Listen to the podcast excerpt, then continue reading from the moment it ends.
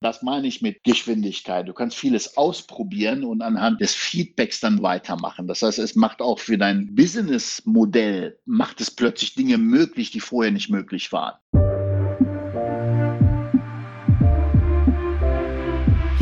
Herzlich willkommen zum Skillbyte Podcast Episode Nummer 25 Kubernetes flexibles und leistungsfähiges Rechenzentrum für Unternehmen. Abonniert unseren Kanal für mehr spannende Themen aus dem Technologieumfeld. Wenn ihr eine Hörerfrage habt, schickt uns gerne eine E-Mail an podcast@skillbyte.de. Wir freuen uns auch immer über Bewertungen des Podcasts oder Anregungen. Könnt ihr an die gleiche E-Mail-Adresse senden. Ich bin heute hier wieder mit Masia. Hi Masia. Hallo Maurice. Freut mich, dich mal wieder zurückzuhaben nach einigen ausschweifenden Episoden. Und wir sprechen heute über das Thema Kubernetes und welche Herausforderungen sich für die Unternehmens-IT ergeben in Kombination mit Kubernetes und natürlich auch welche Vor- und gegebenenfalls Nachteile sich um das Hype-Thema Kubernetes ranken. Ich denke, wir sollten erstmal ein paar Begrifflichkeiten im Kubernetes-Kontext einführen und besprechen, kurz sagen, was das ist für vielleicht mhm. die Zuhörer, die noch nicht so viel Kubernetes-Erfahrung haben und sich erstmal aufschlauen möchten. Was ist Kubernetes überhaupt? Kubernetes ist eine Orchestrierungsplattform für Docker-Container. Jeder, der sich vielleicht mal mit ähm, Dockerisierung und Docker-Containern beschäftigt hat, weiß, dass man die Container im Prinzip als Service für eine bestimmte Applikation baut. Das heißt, Microservices spielen hier auch eine Rolle. Ähm, jede eigenständige Applikation oder Microservice wird in einen Container gepackt und diese Container kommunizieren miteinander. Bei ein, zwei Containern ist das noch relativ einfach. Die kann man entweder händisch direkt mit dem Docker Command Line Interface starten und verbinden. Wenn es mehr und komplexer wird, dann kann man zum Beispiel Docker Compose nutzen, aber Docker Compose ist mehr gedacht für lokale Entwicklungsumgebung, um schnell mal eine Umgebung zu starten. Verschiedene Dienste wie zum Beispiel MySQL, Nginx als Frontend und ein, zwei Backend-Container sobald es in Produktion geht, dann äh, wird es schwieriger, das mit Docker Compose oder auch selbst mit Docker Swarm zu managen. Da braucht man ein etwas robusteres System und das sind dann halt ähm, solche Orchestrierungsplattformen wie Kubernetes oder Mesos Marathon oder OpenShift. Die Docker-Container, die rohen Docker-Container benutzt man eher lokal zur Entwicklung, wenn man sich nicht sein lokales Entwicklungssystem mit Dependencies zumüllen möchte, sondern schnell verschiedene Dienste nebeneinander installieren möchte.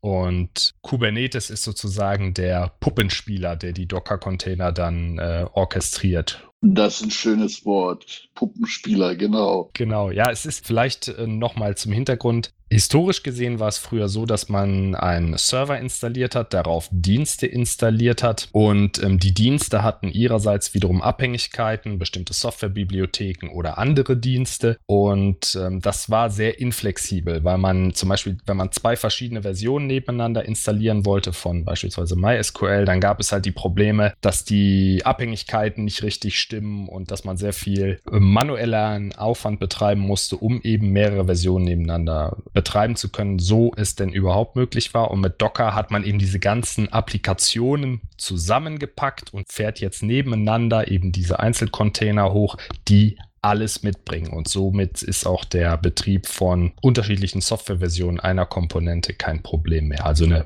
Flexibilisierung in der Software-Schicht. Kubernetes ist sozusagen, also ist ja, ich glaube, das altgriechisch für Steuermann. Google hat es ursprünglich entwickelt und dann halt unter eine offene Lizenz gestellt. Der Steuermann steuert eben die Docker-Container aus, je nachdem, welche Gesamtlandschaft man denn haben möchte. Ne? Also ich glaube, technisch ist es so, Kubernetes besteht aus einem Master und mehreren Worker-Nodes. Ich weiß nicht, ob es auch mehrere Master-Nodes geben kann. Ja, also natürlich, wenn, wenn du in einer hochverfügbaren Umgebung bist, dann brauchst du auf jeden Fall mehrere Master. Da spielt das genutzte Protokoll eine Rolle, wie sich diese Master quasi miteinander synchronisieren. Das ist im, im Wesentlichen ist das basierend auf etcd, was quasi den Status des Clusters hält. Das ist die kritische Komponente und das benutzt das Raft-Protokoll. Das heißt, für eine hochverfügbare Umgebung braucht man eine ungerade Zahl an, an Masternodes. Das heißt, äh, drei, fünf, fünf, sieben und so weiter. Damit man immer beschlussfähig ist, sozusagen, wenn eine Maschine ausfällt, ja. Richtig, das hat mit Majority und Votings und so weiter zu tun.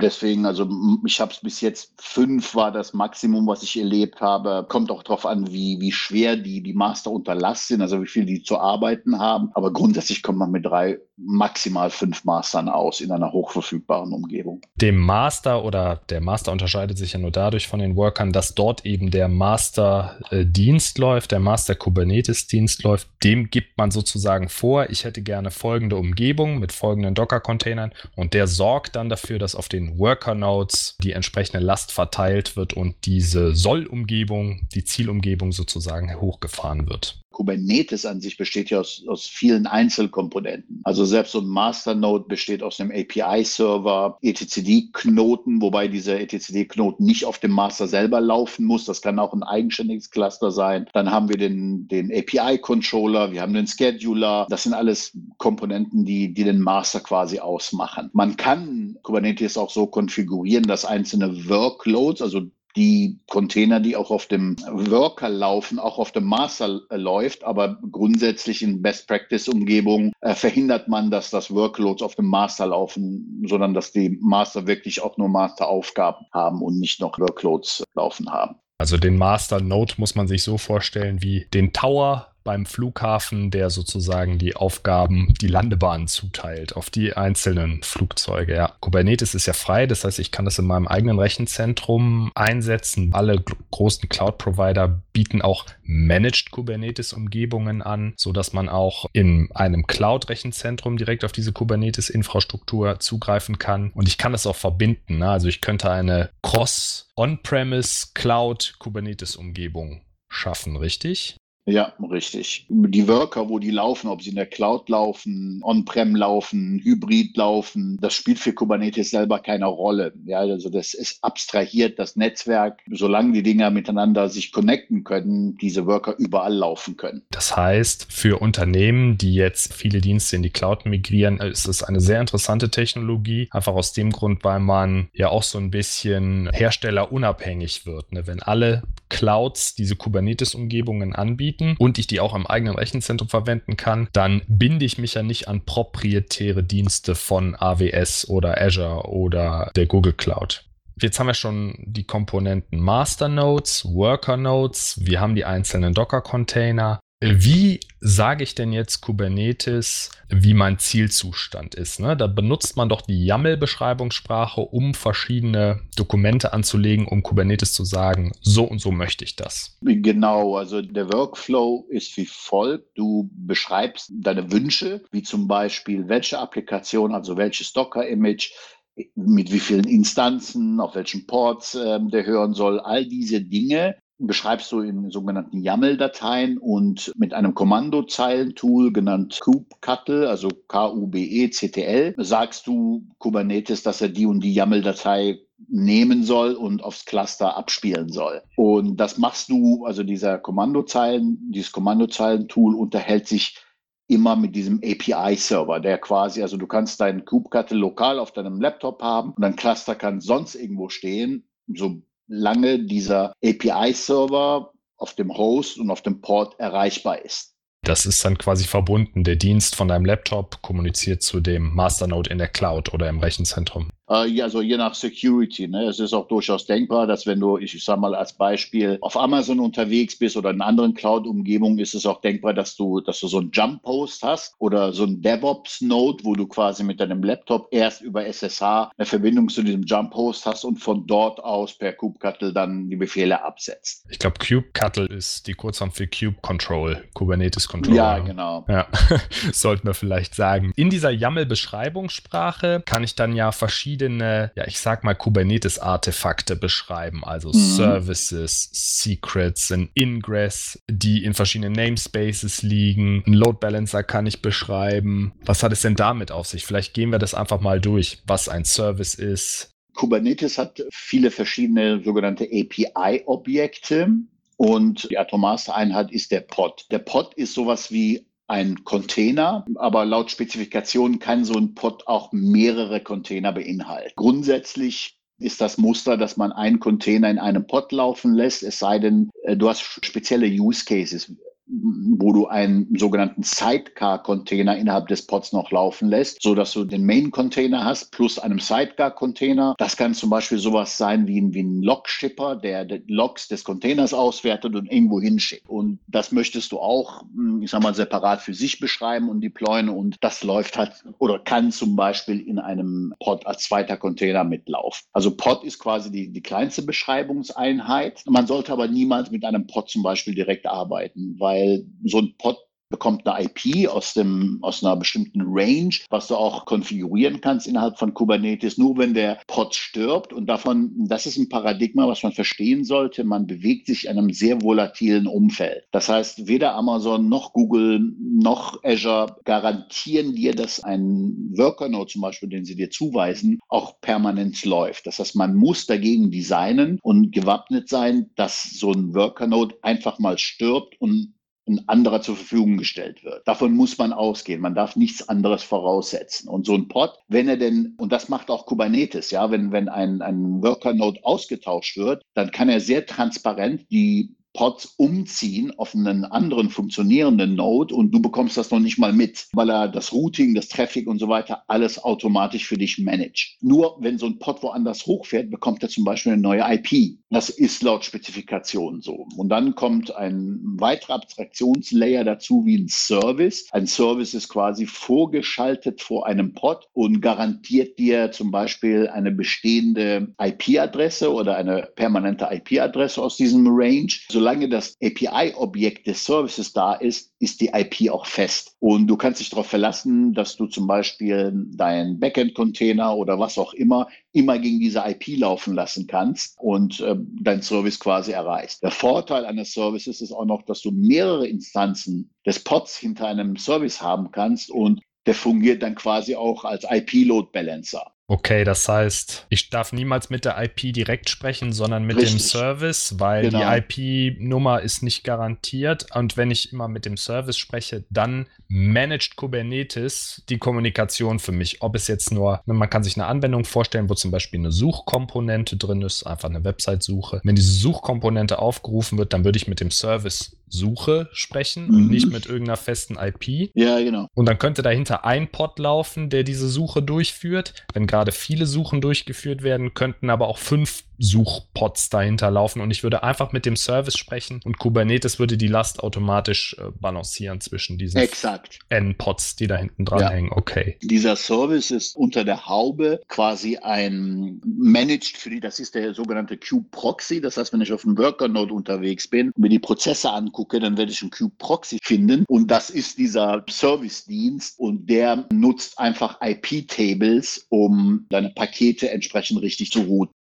Das ist schon ziemlich low-level, also darum kümmert sich Kubernetes. Absolut. Wichtig, glaube ich, für unsere Zuhörer ist, dass man sagt, okay, deine einzelnen Microservices dürfen nur mit den Services sprechen und auf, genau. keinen Fall mit festen IPs, weil die können sich ändern, die sind volatil. Und wenn man einfach auf diese Service-Ebene geht, dann kümmert sich Kubernetes um den Rest. Das Interessante ist, dass dieser Service, was quasi auch über eine YAML beschrieben wird und mit kubectl in den Kubernetes-Cluster eingespielt wird, automatisch dafür sorgt, dass der Service-Name, den du in der YAML festgelegt hast, quasi gleichzeitig der Host-Name ist und von jedem Node aufgerufen oder aufgelöst werden kann. Das heißt, für die Anwendungsentwickler selber wirkt dieser Service-Name wahrscheinlich wie so ein DNS-Name. Exakt, genau das ist es. Das ist, ist ja auch ein Konzept. Innerhalb von Kubernetes legt man einen Namespace an. Also der Standard-Namespace heißt, glaube ich, Default, den man nicht benutzen sollte. Also man legt Namespaces mhm. an für unterschiedliche Services und innerhalb der Namespaces äh, sehen sich halt die Services oder die Pods können miteinander kommunizieren und äh, man kann eben dadurch eine höhere Sicherheit erreichen, dass man zum Beispiel Services, die nicht von außen erreichbar sein sollen,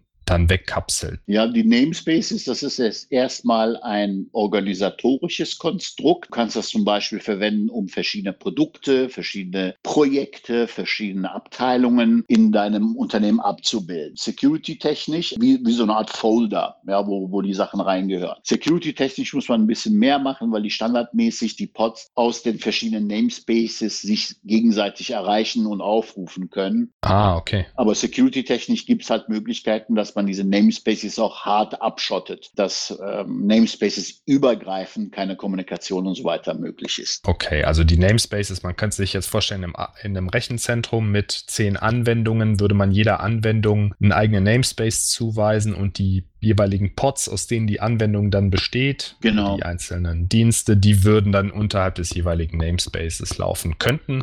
Cross-Applikation aber kommunizieren. Genau, je nachdem, also was du halt in deinen Policies festlegst. Du kannst auch User einrichten, wo du sagst, der darf zum Beispiel hat nur Leserechte auf diesen und jenen Namespace. Jetzt hast du eben schon gesagt, dass man mit Cube Control oder Cube Cuttle die einzelnen Befehle oder die Konfiguration von Kubernetes verändern kann. Also ich kann einen Service hinzufügen, ich kann einen Pod hinzufügen, ich kann diesen Schritt für Schritt diesen Wunschzustand herstellen. Ja. Aber was man ja eigentlich möchte, ne, wenn man, das kennt man ja zum Beispiel aus dem Linux-Umfeld oder aus dem macOS-Umfeld, man möchte ja eine Anwendung paketieren, dass man ein Paket hat, was man ausliefert, ne, wie so eine ZIP-Datei, die im Prinzip alles enthält und die Anwendung dann innerhalb dieser Kubernetes-Umgebung entsprechend provisioniert und hochfährt. Da gibt es das Tool Helm. Also ist, glaube ich, altgriechisch für Ruder. Und das ist ja sozusagen der Kubernetes Paketmanager.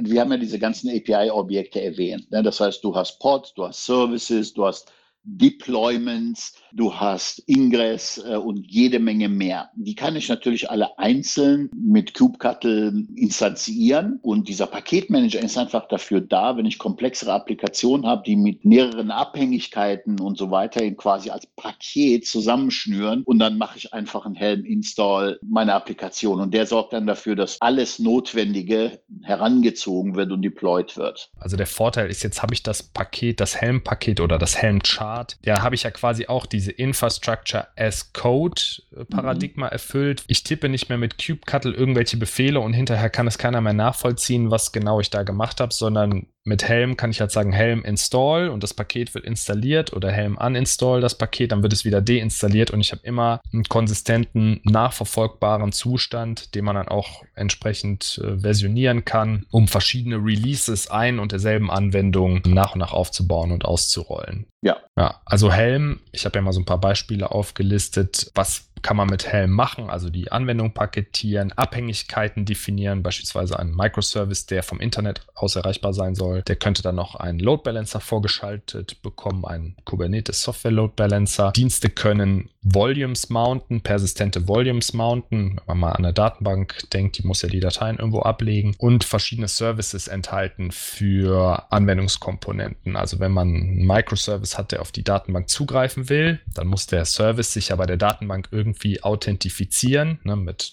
User und Passwort. Dafür würde man dann eben einen Service-User anlegen, diesen als Secret, das ist auch ein Kubernetes-Objekt, ablegen und dass all dieses gleichzeitig geschieht und der Microservice eben mit der Datenbank kommunizieren kann. Das äh, würde man dann auch in das Helm-Chart mit aufnehmen und in einem Rutsch sozusagen mit ausrollen. Ja. Super, ich glaube, da haben wir einen guten Einblick gegeben, was Kubernetes alles leisten kann und wie es aufgebaut ist. Was sind denn die Herausforderungen für die Unternehmens-IT heute? Also was sind die Business-Probleme, wo Kubernetes helfen kann? Also im Wesentlichen geht es bei diesen Orchestrierungsplattformen, es muss nicht mal Kubernetes sein. Natürlich sprechen wir jetzt in dieser Episode über Kubernetes, aber grundsätzlich geht es um Geschwindigkeit. Das heißt, was habe ich als Business Owner von Geschwindigkeit? Geschwindigkeit. Ich kann schneller auf Marktgegebenheiten und Veränderungen reagieren. Ich verbrauche meine Ressourcen in Form von Zeit, Geld und Personal nicht, um ein System am Leben zu halten und Fehler zu fixen, sondern ich kann diese Ressourcen verwenden, um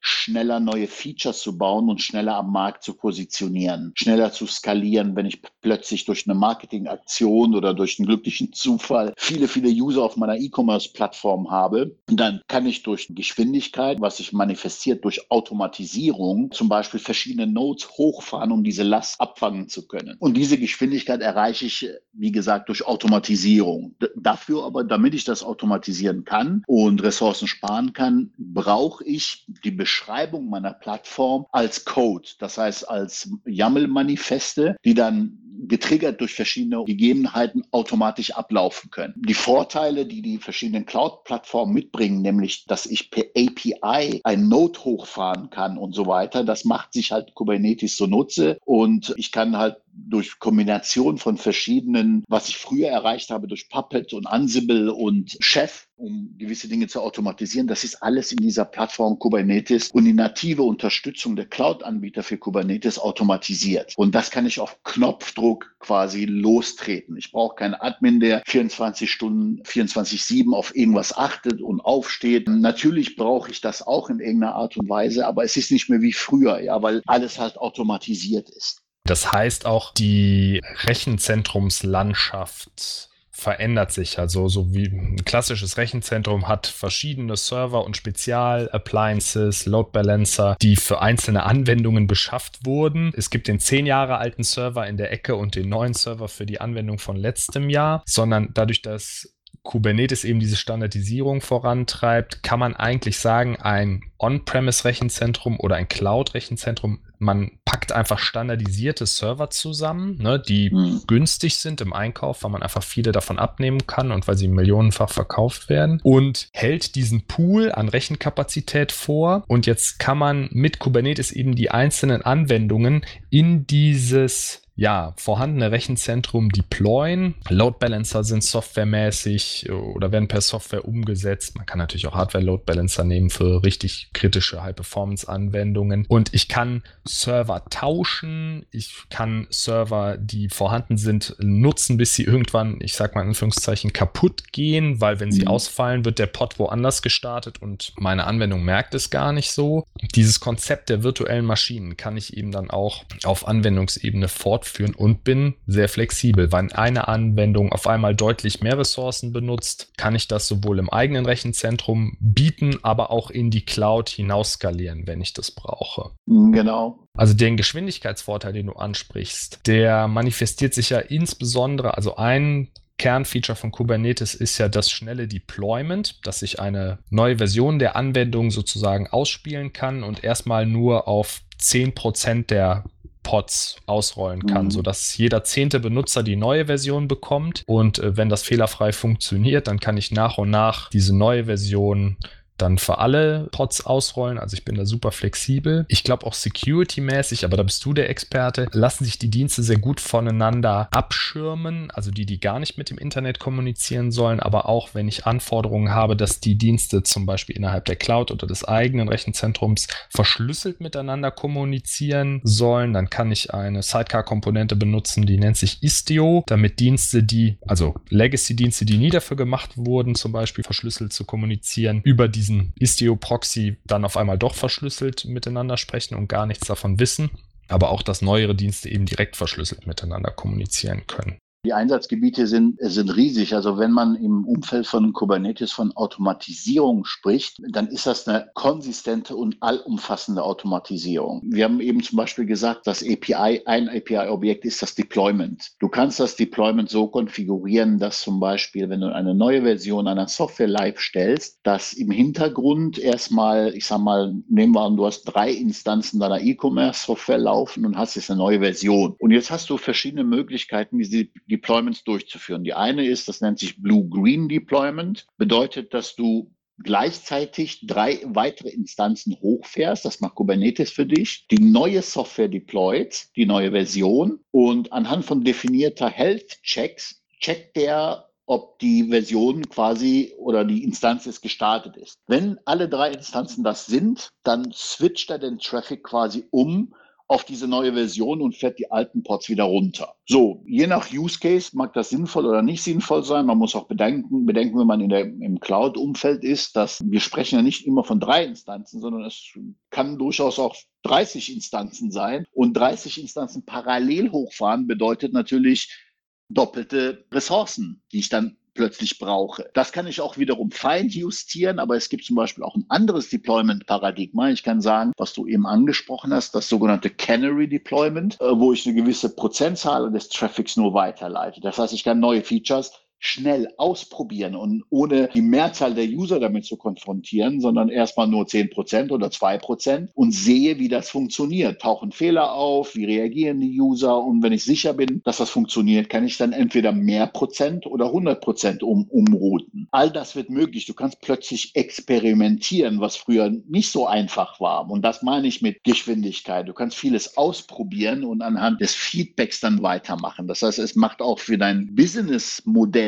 macht es plötzlich Dinge möglich, die vorher nicht möglich waren. Mhm. Zum Thema Security, du kannst, also zum, neben diesem Kubernetes-Paradigma gibt es natürlich das nach wie vor das klassische CI/CD, also Continuous Integration, Continuous Deployment, was du quasi auch völlig automatisieren kannst. Also man kann es so weit automatisieren, dass du sagst, ein Code-Commit in deinem Version-Control-System nimmt sich den Code, getriggert durch den Commit, baut das, deployt das in eine Testing- oder Staging-Umgebung, wartet bis Thema Quality Gate, wartet bis jemand das getestet hat und irgendwo in Git gesagt hat, passt, zum Beispiel mit einem Pull-Request und einem Merge und sagt dann, alles klar, ist quasi genehmigt und führt dann selbstständig das Ding in der Produktion aus. Also man kann diese komplette Strecke automatisieren. Sogar selbst Security, also Stichwort Dev SecOps, wo du die, die, die, den kompletten Security-Check angefangen von einer statischen Code-Analyse, sprich, hast du vielleicht schon Bugs oder Security-relevante Dinge im Code eingebaut. Da gibt es Libraries für, die du, die du einbinden kannst, die den Code checken und zum Beispiel gegen Datenbanken im Internet checken, ob deine Libraries bestimmte Vulnerabilities, Issues haben und kann das reporten, den Bild abbrechen, bis sogar hin zu dem dynamischen Check deiner Applikation, wenn es deployed ist, kann es zum Beispiel auch, da gibt es von OWASP, das ist eine Organisation, die sich um das Thema Web Security kümmert. Die haben Libraries, wo du zum Beispiel die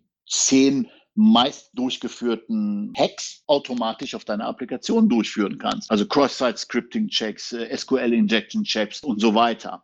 Du siehst also, wo, wo die Reise hingeht, ja. All das, wofür man Tage und Wochen gebraucht hat früher, kannst du jetzt quasi in einer Pipeline komplett wegautomatisieren. Ich verstehe, dadurch springt natürlich die Qualität der Anwendung nach oben. Exakt. Man hat einmal diesen Integrationsaufwand, aber dann nutzt man quasi diese, ja, sich auch wahrscheinlich selbst automatisierenden Libraries. Wenn neue CVEs oder Security-Lücken auftauchen, sind die direkt da drin und man kann automatisiert die ganze Anwendung gegen diese neue Lücke testen lassen. Sogar bis hin zu Compliance-Regeln. Ja, also du kannst, da gibt es auch Tools, wo du sagen kannst, das und das und das sind meine, meine Compliance-Regeln, wie beispielsweise ganz einfach benutze nicht das Oracle JDK im Falle von Java, weil es Lizenzprobleme hat und das Tool merkt, aha, verletzt und bricht den Bild ab und reportet das. Und da gibt es richtig mächtige Tools, wo du diese ganzen Company Compliance Regeln hinterlegen kannst. Ein weiteren Vorteil, das hast du eben schon mal anklingen lassen, ist natürlich das Monitoring durch Health Checks. Also ich habe jetzt Kubernetes einen Zielstand vorgegeben und sagen, so und so soll meine Anwendung aussehen. Und ähm, Kubernetes prüft ja jetzt in regelmäßigen Abständen, ob jeder Pod gesund ist. Und wenn ein Pod nicht reagiert, dann kann man halt konfigurieren, okay, bitte sofort einen neuen hochfahren. Oder wenn ein, die CPU-Last auf einem Pod eine gewisse Marke überschreitet, dann werden zusätzliche Pods hochgefahren durch diesen Autoscaling-Mechanismus. Das vereinfacht ja auch das Monitoring der Anwendung ganz erheblich. Ne? Das ist das, was ich eben sagte, man kann die, die Hardware im Grunde viel länger nutzen, weil wenn sie ausfällt, ist es nicht so schlimm. Kubernetes merkt das sofort und fährt dann einen neuen Pod hoch in dieser ja, Multiservice-Umgebung. Was ich auch bemerkt habe, ist, und das ist jetzt ein ganz deutlicher Paradigmenwechsel. Die Entwickler, ne, dadurch, dass die Infrastruktur auch durch Code beschrieben wird, das ist ja dieses DevOps-Paradigma, wo wir auch eine ganz eigene Podcast-Episode zu gemacht haben. Ja. Die verlinke ich auch in der Beschreibung. Die Entwickler sind auch immer mehr verantwortlich für die Infrastruktur und die eigentlichen Admins. Ne, früher war das ja oft so oder in den On-Premise-Rechenzentrum ist es oft so, dass die Entwickler bei den Admins etwas bestellen, einen User, einen Server, eine Ressource, eine Harddisk irgendwie und die Admins liefern die irgendwann. Jetzt muss der Developer im Grunde kann in seinem Manifest sagen, okay, ich brauche eine Disk mit 10 Gigabyte und die ist persistent und so weiter und ist quasi selber dafür verantwortlich, Kubernetes so zu konfigurieren, dass Kubernetes prüft, dass die Disk nicht voll läuft, mhm. dass sie entsprechend vergrößert wird und so weiter. Das heißt, die Admins werden entlastet und die Developer äh, müssen die IT-Infrastruktur verstehen. Also was ist ein Load Balancer? Wie funktioniert IP Masquerading? Was ist NAT? Diese ganzen Fachtermini, die mit Netzwerkaufbau im Grunde genommen zusammenhängen und ähm, bekommen diese Aufgabe zusätzlich. Thema DevOps, ne? dass du quasi als Entwickler, auch das spielt Richtung Geschwindigkeit. Früher, wenn du irgendwas gebraucht hast, dann hast du als Entwickler immer mit dem Admin Kontakt aufnehmen müssen. Pass auf, ich brauche so und so viel Platz, ich brauche einen neuen Server, ich brauche dies, ich brauche jenes. Und das kannst du jetzt selber, indem du diese YAML-Dateien schreibst, selber haben. Und zwar innerhalb von Sekunden. Ja man muss natürlich verstehen, was man tut. Wieso das oft. muss man verstehen, aber das ist halt der Paradigmenwechsel. Ne? Und das ist halt genau dieses Know-how, was die Unternehmen sich aufbauen müssen, ihre Entwickler entsprechend schulen müssen. Das ist halt die Herausforderung, vor dem im Moment viele Entwicklungen, Entwicklungen stehen. Die Herausforderung für die Unternehmens-IT, ja. Ja, um wirklich alle Vorteile von Kubernetes auch ausnutzen zu können, muss man die Software ja etwas anders entwickeln, als das, ich sag mal, bis vor ein paar Jahren der Fall war. Ne? Stichwort wäre zum Beispiel diese Cloud-Native-Anwendungen. Es ist auch möglich, alte Monolithen in Kubernetes zu betreiben. Das ist nicht so flexibel, ne? weil bei einem Monolithen, wenn da der Pod ausfällt, hast du, hast du trotzdem eben diese Ausfallzeit, bis der neue Pod gestartet ist. Plus die Anwendung muss äh, so entwickelt sein, dass sie das auch dann handeln kann wenn sie ausfällt. Und ja, viele ältere Monolithen wissen eben nichts von Kubernetes und ähm, können damit nicht entsprechend umgehen. Wie muss man jetzt Software entwickeln? Diese feingliedrige Software, die eben parallel laufen kann, wo Ausfälle einzelner Komponenten nicht zum ähm, Systemausfall führen, sondern einfach kompensiert werden können von Kubernetes. Und äh, wie erreicht man das? Die größte Herausforderung ist State. Jetzt mal von der Größe der Applikation und Vor- und Nachteile einer schwer, eines schwergewichtigen Monolithen und einzelner Microservices, mal davon abgesehen, weil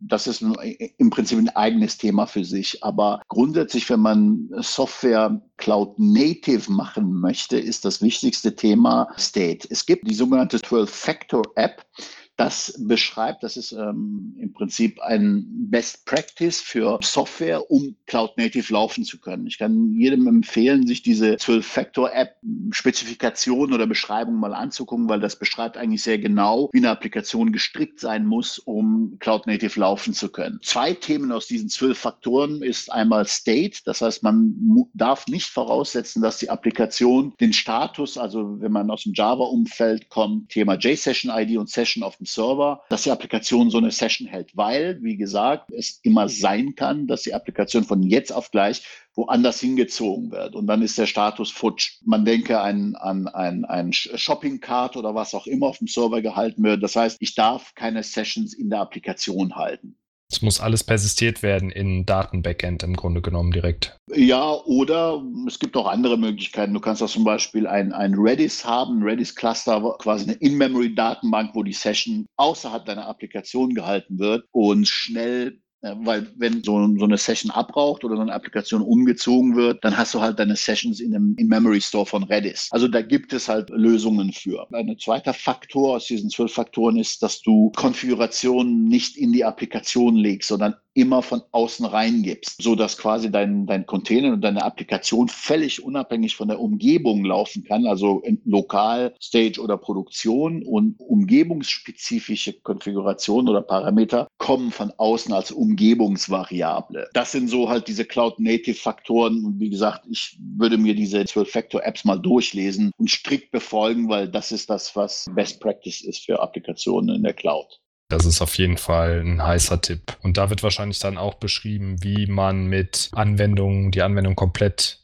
containerisiert, wie man Microservices aufbaut, wie man die Zugriffe untereinander regelt. Also nicht in der Detailtiefe, sondern ähm, es ist so eine Art Manifest und beschreibt so eine Art Bird-Eye-View, wie diese Dinge sein müssen, damit das funktionieren kann. Ne? Das, da geht es um das Thema Abhängigkeiten, Konfiguration, Prozesse, Build, Release, Run und so weiter. Das muss man sich einfach mal durchlesen. Das ist wirklich extrem nützlich. Das heißt, Bird's Eye View ist ein schönes Stichwort diese Cloud-Native-Anwendungen, das kann man, glaube ich, generell sagen, besitzen eine hohe Testbarkeit, weil sie ja tendenziell aus sehr kleinen Komponenten bestehen. Und das mhm. eignet sich natürlich dann auch, um so kleine Increments zu bauen für Rolling Releases, also um die Anwendung kleinschrittig weiterzuentwickeln, dann eben auch zielgenau zu skalieren. Man muss ja vorstellen, wenn man den State jetzt nicht mehr in der Anwendung hält, sondern in einem Memory Store wie Redis oder in einer Datenbank, dann ähm, ist es ja auch möglich, mit parallelen Prozessen und parallelen Zugriffen eben darauf zu schreiben und zu lesen. Man muss ein bisschen synchronisieren, dass nicht ähm, zwei Services gleichzeitig beispielsweise in Warenkorb schreiben. Aber das ist ja schon ein, ein Paradigmenwechsel. Wenn man den dann vollzogen hat, bekommt man eben die ganze, die ganzen äh, Benefits von Kubernetes. Ganz genau. Und man kann äh, eine Anwendung sehr, sehr flexibel einsetzen. Also wenn man mal an eine Webanwendung denkt, wo die Webserver vielleicht in Deutschland erstmal gehostet werden und man expandiert jetzt auf den nordamerikanischen Markt, dann könnte man ja einfach in Nordamerika in der Zone weitere Webserver hinzunehmen, müsste nichts anderes machen und die äh, Leute in Nordamerika haben direkt eine bessere Erfahrung, weil die Zugriffe einfach schneller ja. erfolgen ne? und funktioniert natürlich nicht nur mit Nordamerika, sondern weltweit und kann so nach und nach einzelne Gebiete hinzunehmen. Gibt es denn noch Werkzeuge für die Entwicklung oder für die Planung, die du auf jeden Fall empfehlen würdest? Also Docker und Git nehme ich jetzt mal als gesetzt an, aber so Spezialwerkzeuge, die dir in der Vergangenheit gute Dienste geleistet haben alles, was das Ökosystem Kubernetes angeht, da könntest du Tage und Wochen erzählen, weil auch da kommst du gar nicht zum Ende, weil wenn du am Ende bist, gibt es schon ein paar neue äh, Tools. Also die Entwicklung ist sehr schnell. Ey, es ist abartig. Ich hatte das Thema DevSecOps erwähnt, ja, das ist auch relativ neu. Dann gibt es schon das Thema GitOps, wo du die komplette Lifecycle einer Software vom Entwicklung bis hin zum Deployment komplett über Git steuerst. Das heißt, selbst die Deployments in, in Kubernetes, du setzt gar keine kubectl-Befehle mehr selber ab oder Helm, sondern einfach der Commit und Merge Requests reichen, um diese Kette abzubilden. Äh, der Vorteil ist, dass du alles dokumentiert hast in Git. Das heißt, du siehst jederzeit, wann wurde deployed, warum wurde deployed. Du kannst die Kommentarfunktion in Git nutzen. Plus die Geschwindigkeit. Plus die Geschwindigkeit. Also du hast das Feature entwickelt, gemerged, getestet und es ist sofort in Minuten später ist es in der Anwendung und kann verwendet werden, ja. Ne, ja, also auch die, ich sag mal, die Kollaboration. Ne, du kannst ja in Git auch quasi Kommentare hinzufügen. Du kannst in dieses GitOps, äh, ich sag mal, Teams oder Slack einbinden, was wiederum das Wort ChatOps ins Spiel bringt, wo du quasi mit Slack-Befehlen diese Kette weiterspinnen kannst. Ne? Also Thema ist komplette Agilität. Agilität, ne? dass du die Werkzeuge, die du hast, nutzt, um deines Lifecycle der Software abzubilden, ohne jetzt direkt konfrontiert zu sein mit Kubernetes und all diesen Low-Level-Komponenten, ja, weil da halt ein paar andere Layer dazwischen sind, die, die per API da irgendwas steuern. Es geht total schnell.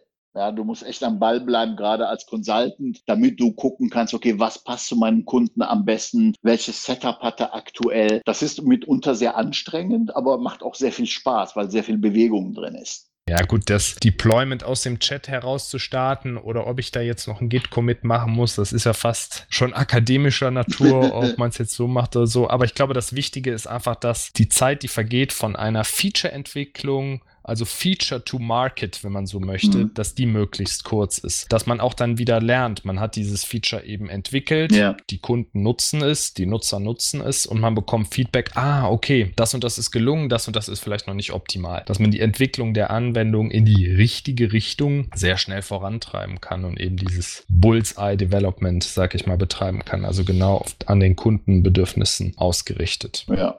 Vielleicht müssen wir mal um das Thema Ökosystem von Kubernetes, also welche Tools und neueste Entwicklungen, vielleicht können wir da eine eigene Episode draus machen. Das können wir gerne planen. Ja, vielen Dank, Masia, für die Session. Ja, gerne. Wenn unsere Zuhörer Fragen haben zu dem interessanten Thema, können Sie uns gerne eine E-Mail senden an podcast.skillbyte.de. Abonniert unseren Podcast und lasst uns gerne eine Bewertung da und schaut auch auf skillbyte.de slash blog vorbei, wenn ihr weitere spannende Technologiethemen lesen möchtet. Masia, ich bedanke mich ganz herzlich bei dir. Danke dir auch, Maurice. Tschüss. Tschüss.